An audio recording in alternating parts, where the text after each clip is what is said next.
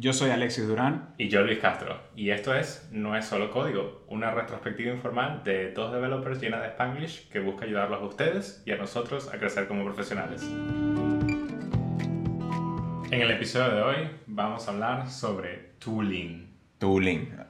Son así como, tooling, las herramientas que utilizamos. Sí, sí, sí. El tooling. Yo creo que este, va mucho atachado al hecho de que cuando hablamos de, de tooling, hay, hay como, como dos versiones, ¿no? Hay, un, hay una parte como que la herramienta no importa, lo cual ya tiene toda una filosofía detrás y es bastante válida, no digo que no, no la apoye, pero también hay como una línea muy fina, ¿no? Es como que, ok, cool, o sea, sabemos que podemos hacer las mismas cosas con diferentes herramientas y como que no importa mucho cuál de estas tres, si, si estas tres son herramientas para el mismo job. ¿Sí? E, e, ese creo que, que, es la diferencia. O sea, de eso es lo que vamos a estar hablando hoy. Entender que, por ejemplo, React versus Vue. Ok, hay, hay temas personales, lo que quieras. Hay diferencias, hay, diferencias, pero son lo mismo. Pero, casi pero exacto, vamos, vamos a atacar un tipo de problema, un mismo tipo de problemas con herramientas que están orientadas a ese, a ese problema. Entonces, como que Cualquiera de las dos. Si lo quieres simplificar, eh, no es que vamos a hablar de martillos, reemplazarlos con llaves Allen. No, no, exactamente, exactamente. Entonces creo, creo, que, creo que ya eso da como un, un, constraint o un disclaimer en lo que va a ser la conversación, ¿no? Entonces... Tema importante, Alexi. Tabs o spaces. Exacto, pues ese tipo de cosas como que... Ah, ok.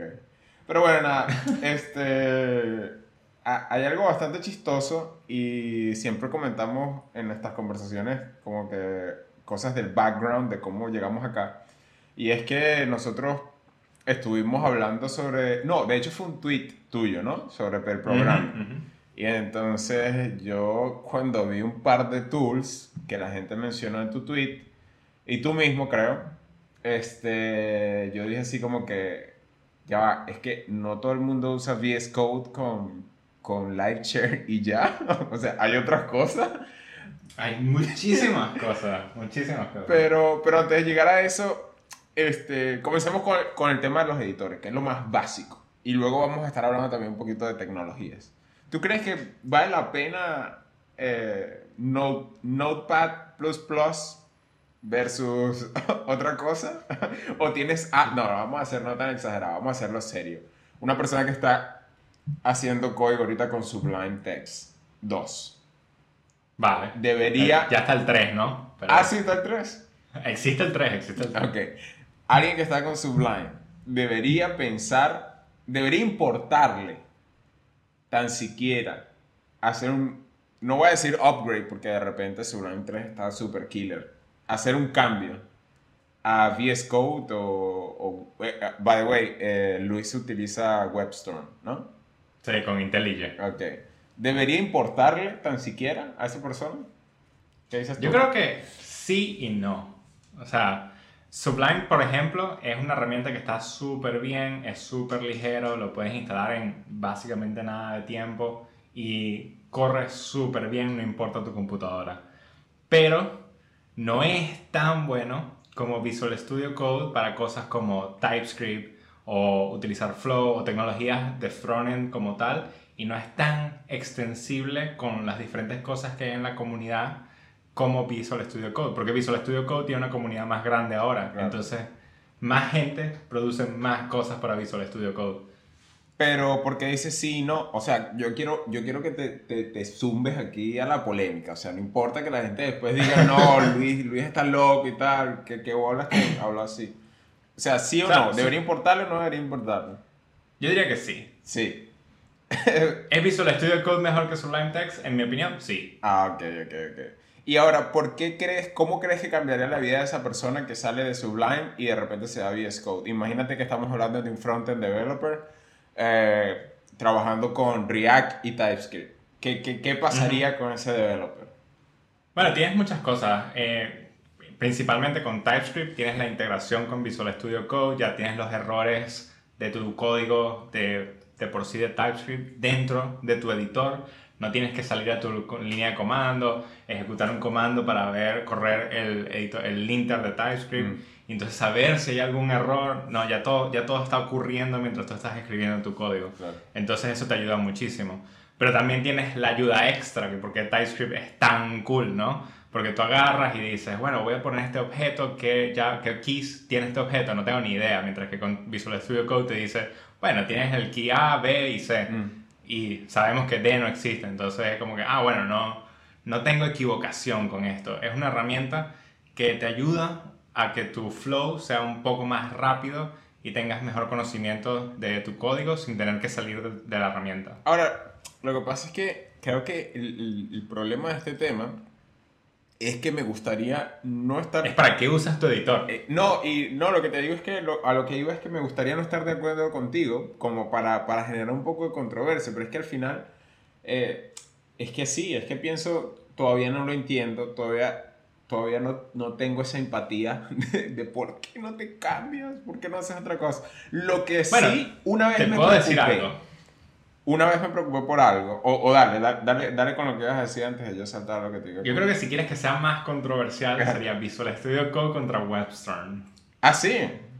Totalmente. ¿Podrías argumentar, o sea, crees que podrías derrumbar a mi VS Code con tu Webstern de alguna manera?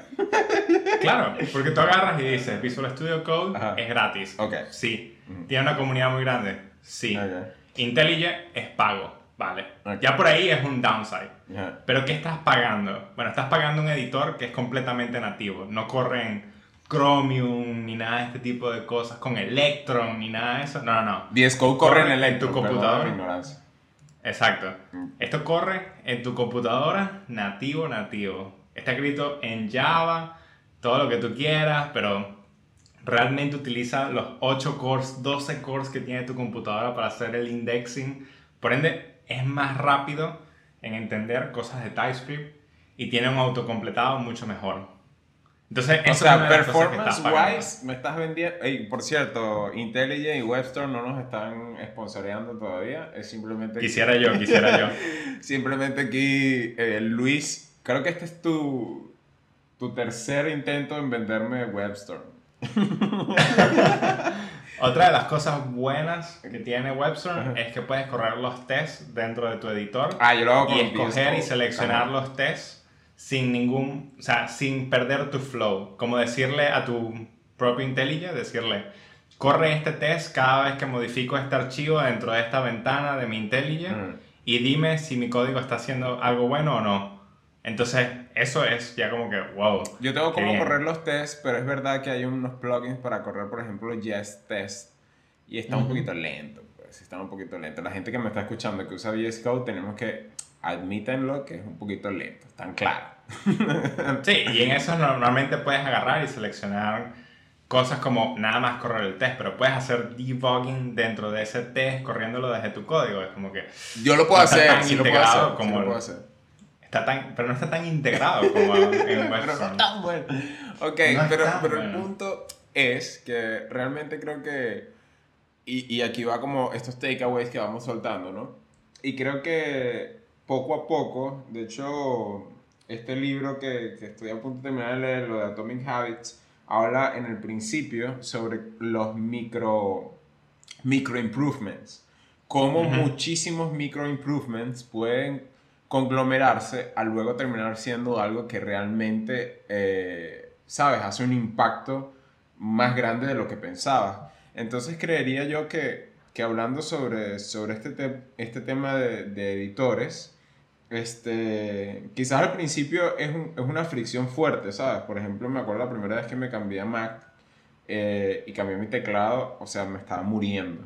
¿Sabes? Control C, control B. No, no es control, no hay control, no existe control. es, durísimo. Y, y, claro, cuando tú cambias de editor, o sea, ¿sabes? Tienes ya tantos años con los keymaps eh, en tu cabeza y todos los shortcuts y todo el tema, creo que puede ser duro, pero al final de cuentas hay ciertos micro improvements que valen la pena y en este caso creo que está claro que si verdad sigues usando Sublime, por favor, trata de, de hacer ese micro improvement. Ahora sí, lo que yo iba a comentar era que una vez me importó saber de Vim. Vale. Y tenías que salir de Vim. y quedé, no voy a decir ni a medias. O sea, ahorita solo uso Vim cuando estoy haciendo el commit. O sea, porque yo Git lo utilizo con la terminal. Para salir de Vim. para salir WQ y ya. No, no, no. No, si hago, si hago un par de cosas fancy. O sea, sé cómo reemplazar words, eh, un rebase allí interactivo. Hago, hago, hago unos shortcuts ahí que tú crees que sé utilizar Vim, pero, pero la verdad no. Pero el tema es que ya. Sí, no sé, pues ahí siento que es demasiado overhead, ¿sabes? Es como que tengo que aprender demasiado. Sí, yo creo que es curioso, no sé.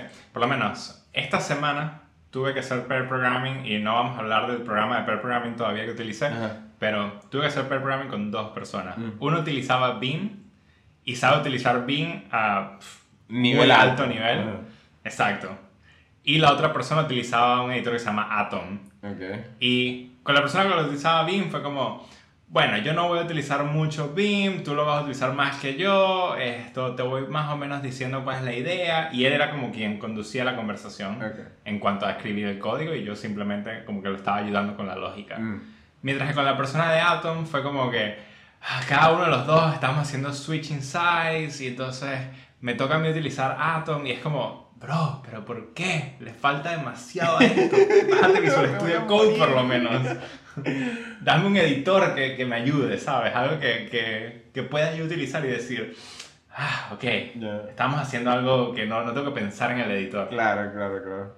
Pero supongo que Bing de alguna manera siempre se ha visto como algo hardcore, ¿no? O sea, algo como que de, los chicos cool lo usan, no les puedes decir que no, pero muy internamente sentimos que es súper complejo, pues necesitas como el 30% de, de, de, tu cerebro para, para, para alocar toda la cantidad de cosas que tienes que aprender. Al menos así lo veo yo. Ah. Yo creo que o tiene una filosofía de que una vez que entiendes todo, eres sumamente rápido porque, ¿sabes? La forma en la que se mueven tus dedos en el teclado. Súper ergonómico. Sí, es súper ergonómico y todo lo demás. Pero, bueno, no sé, cada, cada persona con cada cosa, ¿no? Claro. Ahora, hay una parte un poco más interesante eh, que, que es que se sale del tema de los editores. Y es que, bueno, vamos, vamos progresando ¿no? un poquito, este, antes de hablar de tecnologías. Yo diría todo tu workflow, ¿no? Este, el tema de, de, cómo optimizar tu workflow, porque al final como nosotros como developers, eh, no es que lo único que hacemos es, es escribir código, ¿no? O sea, yo esperaría, tuviera las grandes expectativas de que la mayoría de nosotros pues nos sentemos a pensar primero y hagas algunos sketches, tomes notas en papel, pienses un poco qué es lo que vas a hacer antes de hacerlo, dibujes, X, Y, Z. Eh, y ahí totalmente creo que hacemos quote de lo que acabamos de decir, que el tooling importa, porque entonces hace ciertos micro improvement que luego hace que tu workflow sea, sea un poco más... Más eficiente hacia ti. Sí, exacto. ¿Qué haces tú? Porque no tiene que verse eficientes a los demás. Exactamente, que te sirva a ti. ¿Qué haces tú, Luis? ¿Cuál es, cuál es, cuál es, cuál es tu tool de, de, workflows? Bueno, tengo como, diría que casi ya un año eh, utilizando Notion para básicamente todas mis necesidades de anotar. Ok. Y en cuanto a sketches y wireframes y este tipo de cosas, creo que no soy tan bueno, o sea, no soy tan eficiente haciéndolos, no, no realmente me pongo a hacer ese tipo de cosas. Eh, pero sí me gusta anotar muchísimo. Pero, Entonces pero mi única herramienta es Notion. Pero ¿y qué, haces, ¿y qué haces si se te da un feature que tú ves que es un poco complejo? ¿Cómo utilizas Notion? ¿Qué haces? Bueno, lo que hago es anotar cómo, cómo es mi lógica para poder resolver ese problema y luego lo voy pensando a partir de mi documento de Notion y lo paso a código. Ok, tu lógica en el sentido de que, por ejemplo, no sé, creo un API acá, un componente aquí, este componente se va a encargar de esto, esto y esto. ¿Anotas con tanto detalle eh, eso? O sea... No con tanto detalle, o sea, más o menos como tú lo mencionas y no me extiendo en bueno, este componente va a recibir los siguientes props y se va a encargar de manejar el estado interno. No, no, no. Y, y, eso va atado al, al, tema de que te sirva a ti, ¿no? Este, creo, que, creo que no es un tema de formalizar las cosas y simplemente hacer algo como porque se supone que otras personas lo ven cool, sino como organizar tu thinking process. Y yo creo que... Y ayuda mucho cuando tienes que conversar con otras personas sobre ah, cuál es el problema que estamos resolviendo y cómo lo estamos resolviendo, simplemente baja tu nota, y casi que la lees en voz alta. claro, claro, claro. y dices, esto fue lo que yo pensé, dime si está mal. No, e, e incluso y recuerdas, ¿no? Porque, porque hay, veces que nos topamos con problemas. Eh, no, no, obviamente no es que siempre sea así, pero cuando te topas con problemas que son un poco más complejos, que necesitas pensarlos un poco más, viene también el tema que, sobre todo cuando trabajas en una empresa, empiezas a tener reuniones y tal, X, qué sé yo, hay veces que te cortan los, los tiempos de trabajo y pues retomar tu contexto se vuelve un poquito cuesta arriba, pero cuando tienes la capacidad de poner tus notas en cierto punto, o, o, hacer un flow de trabajo que sea coherente, que te permita volver al contexto donde estabas, es donde realmente comienzan también a haber, a ver grandes, grandes eh, wins, ¿no? Ahora, Pay Programming Tools, antes de pasar al siguiente tópico. A mí me, llamó la atención que me dijiste que no usas eh, VS Code Lightshare porque utilizas WebStorm. Exacto. Pero, ¿qué usas entonces? Bueno, yo utilizo un programa que se llama Tuple y está bastante bien porque te deja controlar la computadora de otra persona completamente o dejas que ellos controlen tu computadora. ¿Cómo se escribe? Entonces, Tuple, eh, Tuple, no sé. Tuple. ¿Con una sola P? tuple, con una sola P. Ok. Y está súper bien, es pago, eso sí, pero la verdad es que funciona increíblemente bien. pero un chico le paga, ¿no? hay, que, hay que mantener estos developers, ¿eh? Sí, sí, sí, sí, ok. Tienen que comer de algo. Y... No, la verdad es que está sumamente bien porque es eso, cuando estás haciendo pair programming quieres que las dos personas tengan el mismo contexto. Entonces, si yo estoy en mi computadora abriendo un browser y la otra persona está haciendo código, no está viendo lo que yo estoy haciendo, entonces como que la información empieza a tener como un drift, ¿sabes? Tú vas por este lado, yo voy por este otro lado y bueno, nos volvemos a sincronizar en un momento. Y no tiene sentido. Si estás haciendo pair programming, los dos deberían estar en el mismo contexto. Bueno, entonces acá ves, ves las dos cosas. Ahora, me llama la atención porque VS Code, yo lo que hago, el flow que he tenido es que utilizo VS Code con live sharing, pero evidentemente no puedes ver el browser. Lo que sucede es que normalmente estoy haciendo cosas eh, que lo puedo construir solamente con el test. Y cuando viene un momento de chequear el browser, eh, hago el screen sharing a través del programa que está haciendo la llamada. Y, el tema es que no hago el screen sharing mientras que estoy programando porque si no la computadora se me pone demasiado lenta. ¿Cómo está, ¿cómo está el rollo con el performance de, de eso? honestamente. Con este, con este programa está súper bien. Es básicamente, no notas ni siquiera que estás compartiendo tu pantalla. Y yo por lo menos hago streaming con la otra persona en 4K y increíble. Es como que si estuvieses viendo realmente tu computadora en vez de ver la computadora de otra persona. Ah, mira, qué loco, ¿no? Está bien bueno. Sí, sí, funciona súper bien. Está bien bueno. Este, cool. Entonces ahora llegamos a la parte que quería llegar. La parte de tecnologías. Y es que la verdad es que, por ejemplo, una de las cosas que me, me ha tenido como que un poquito en, en un sub y baja, ¿no? En el sentido de que no es que esté descontento, pero sí un poco preocupado. Y es pensando como que a veces tú llegas a una empresa y esa empresa quizás está en su early stage, toma una decisión de, vamos a ponerlo bastante explícito y sencillo de entender, comienzan, ellos dicen, bueno, vamos a construir un REST API. Y, y bueno, pasan un par de meses y bueno, GraphQL parece ser como un nuevo estándar para muchas cosas. Y pues ya quedaste con REST API. Entonces es como que hay como, como, como esa sensación de que te estás perdiendo de algo, ¿sabes? es como que no estoy trabajando con esto en el día a día. Y entonces creo que mi pregunta para ti es aquí, ¿qué haces tú si te encuentras en una empresa así? O sea, ¿sientes la ansiedad? ¿Crees que estaría bien sentir esta, esta ansiedad? Eh, sí, no sé, o sea, ¿cuál sería tu approach? Pues imagínate que hay alguien que nos está escuchando en este momento y dice, mira, es que yo estoy viendo que hay un ecosistema demasiado grande en la comunidad de JavaScript y la empresa donde estoy no usa ese ecosistema. y pareciera que no me voy a mover nunca ese ecosistema dentro de la empresa. Realmente yo creo que eso es lo que sientes tú un poco en cuanto a que no tienes soporte GraphQL como tal donde estás. exactamente, totalmente. Yo tampoco tengo soporte GraphQL donde estoy. Sin embargo, no tengo esa ansiedad, si te soy sincero. Porque el REST API que está, está bastante bien. Está realmente construido como si fuese un REST API.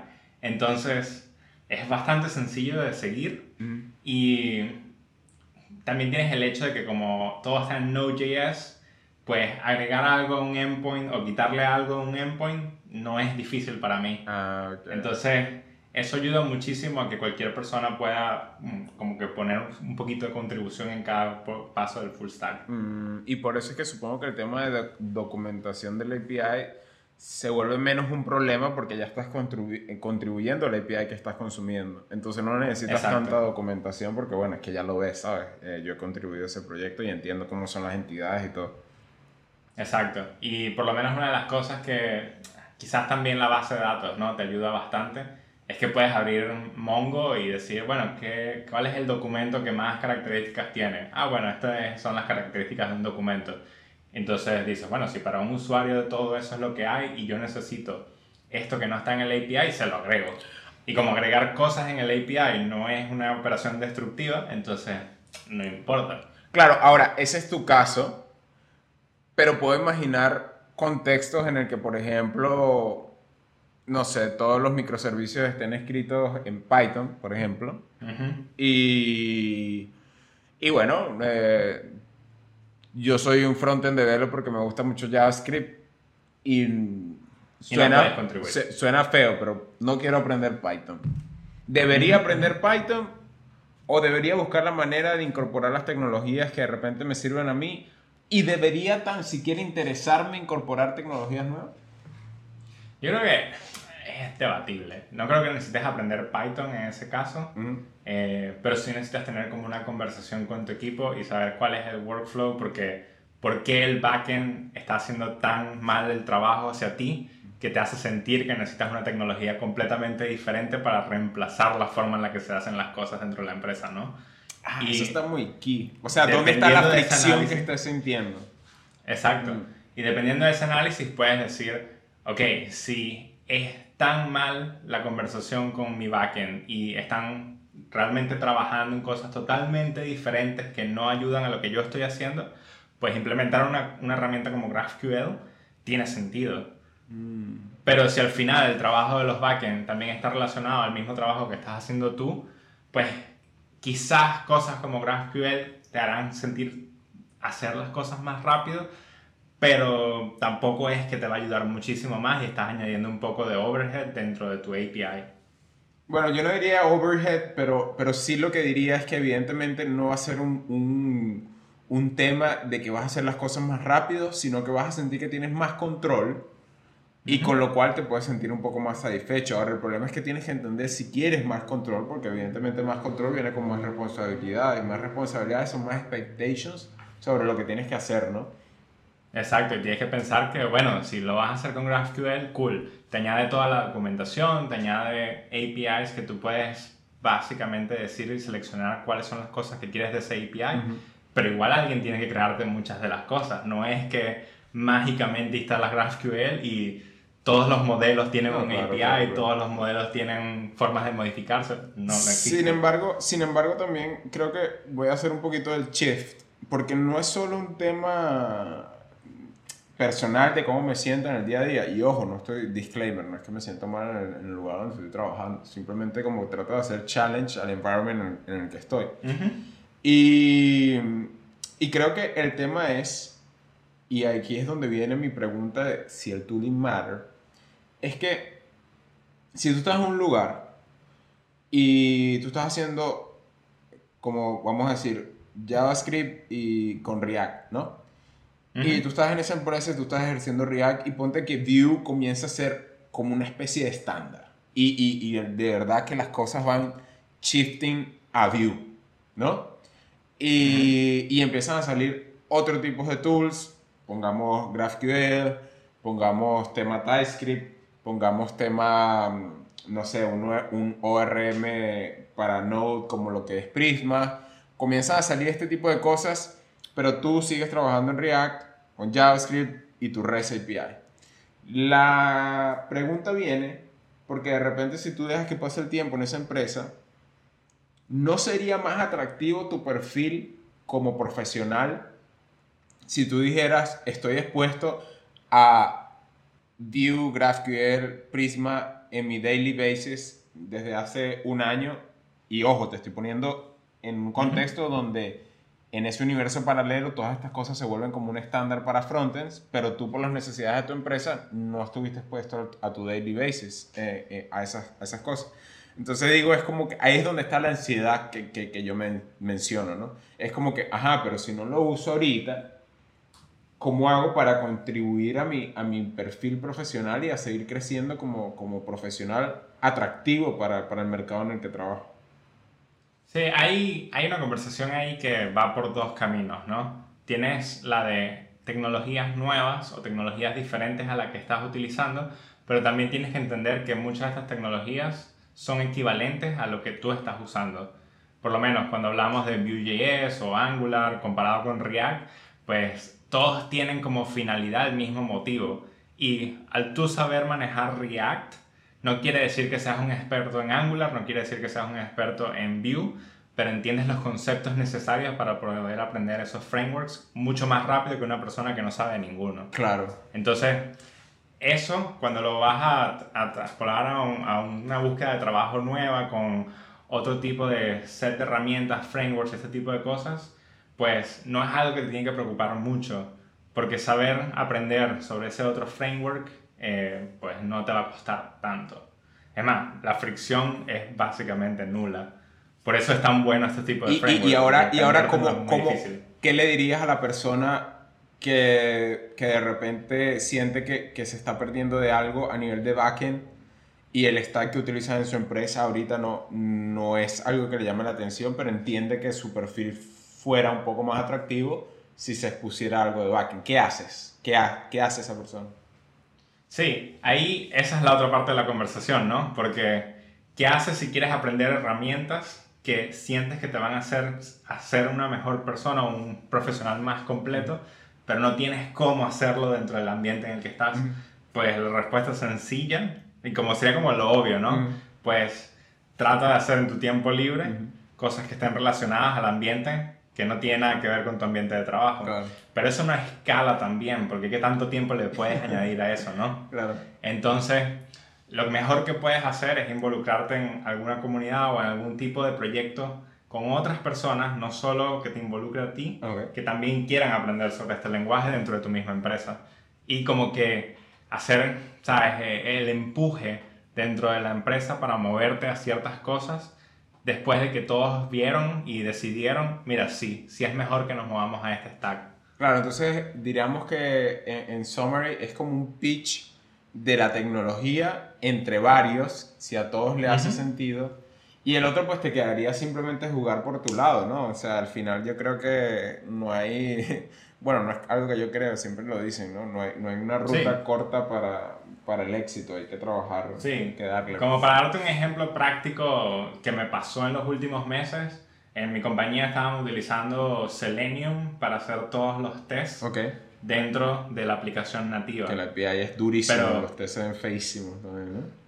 Exacto. O sea, si has trabajado alguna vez con Selenium, sí. entenderás que la complejidad de hacer algo con Selenium es como... Candela. claro, claro. Y no tenemos gente QA dedicada a escribir tests. Son los developers quienes escriben los tests. Entonces ya es una barrera de entrada para los developers. Claro. Y la, la verdad es que los tests que teníamos eran súper nulos, escritos con Selenium. Y todo el mundo era como que, ah, falló ese test. Pues eh, yo no quiero verlo, sinceramente. pues déjalo ahí, apágalo, apágalo. Sí, apágalo, apágalo. Tú dale merge a ese pull request, que no importa, no importa. Entonces ya sabes que Selenium dentro del ambiente de trabajo pues perdió toda la confianza de los developers y no es algo que quieran utilizar. Claro. Entonces como que mi movimiento fue pues utilicemos Detox, que es algo que está bastante involucrado con React Native. Eso es lo de Wix, lo ¿no? Hace, sí, lo hace Wix. Que hace React Navigation, nosotros usamos React Navigation, entonces es como... Mire, ¿sabes? lo que tengo Eh, para ustedes. Sí, sí, y entonces fue como, bueno, ¿cuál es el pitch? Pues vamos a traducir los tests que tenemos en Selenium a Detox, ver si fue más fácil de desarrollar, hablarlo con las personas como que más podrían influir al respecto y si esas personas también consideran lo mismo, probaron un poco, hicieron unos tests también dentro de su lado, Claro. como para ver qué tan fácil era la tecnología para ellos, porque ¿sabes? Si yo sé de Detox y se lo presento a alguien que no sabe de Detox, es como, wow, se ve increíble, claro, tú lo hiciste todo, bien. Claro, claro, claro. Um, y esa fue una forma de introducir esa tecnología dentro de la empresa. Y ahora utilizamos y escribimos tests en Detox. Bien. Y ahora, llegando al final del programa de hoy, ¿Tooling matters o doesn't matter, Luis? Diría que al comienzo de tu carrera no importa tanto como al intermedio ya llegando a un nivel de seniority más alto. Y lo digo es porque al comienzo tienes tantos conceptos que aprender de lo básico que el tooling que te ayuda pues no, no te ayuda en nada. En realidad está ahí como, como ruido.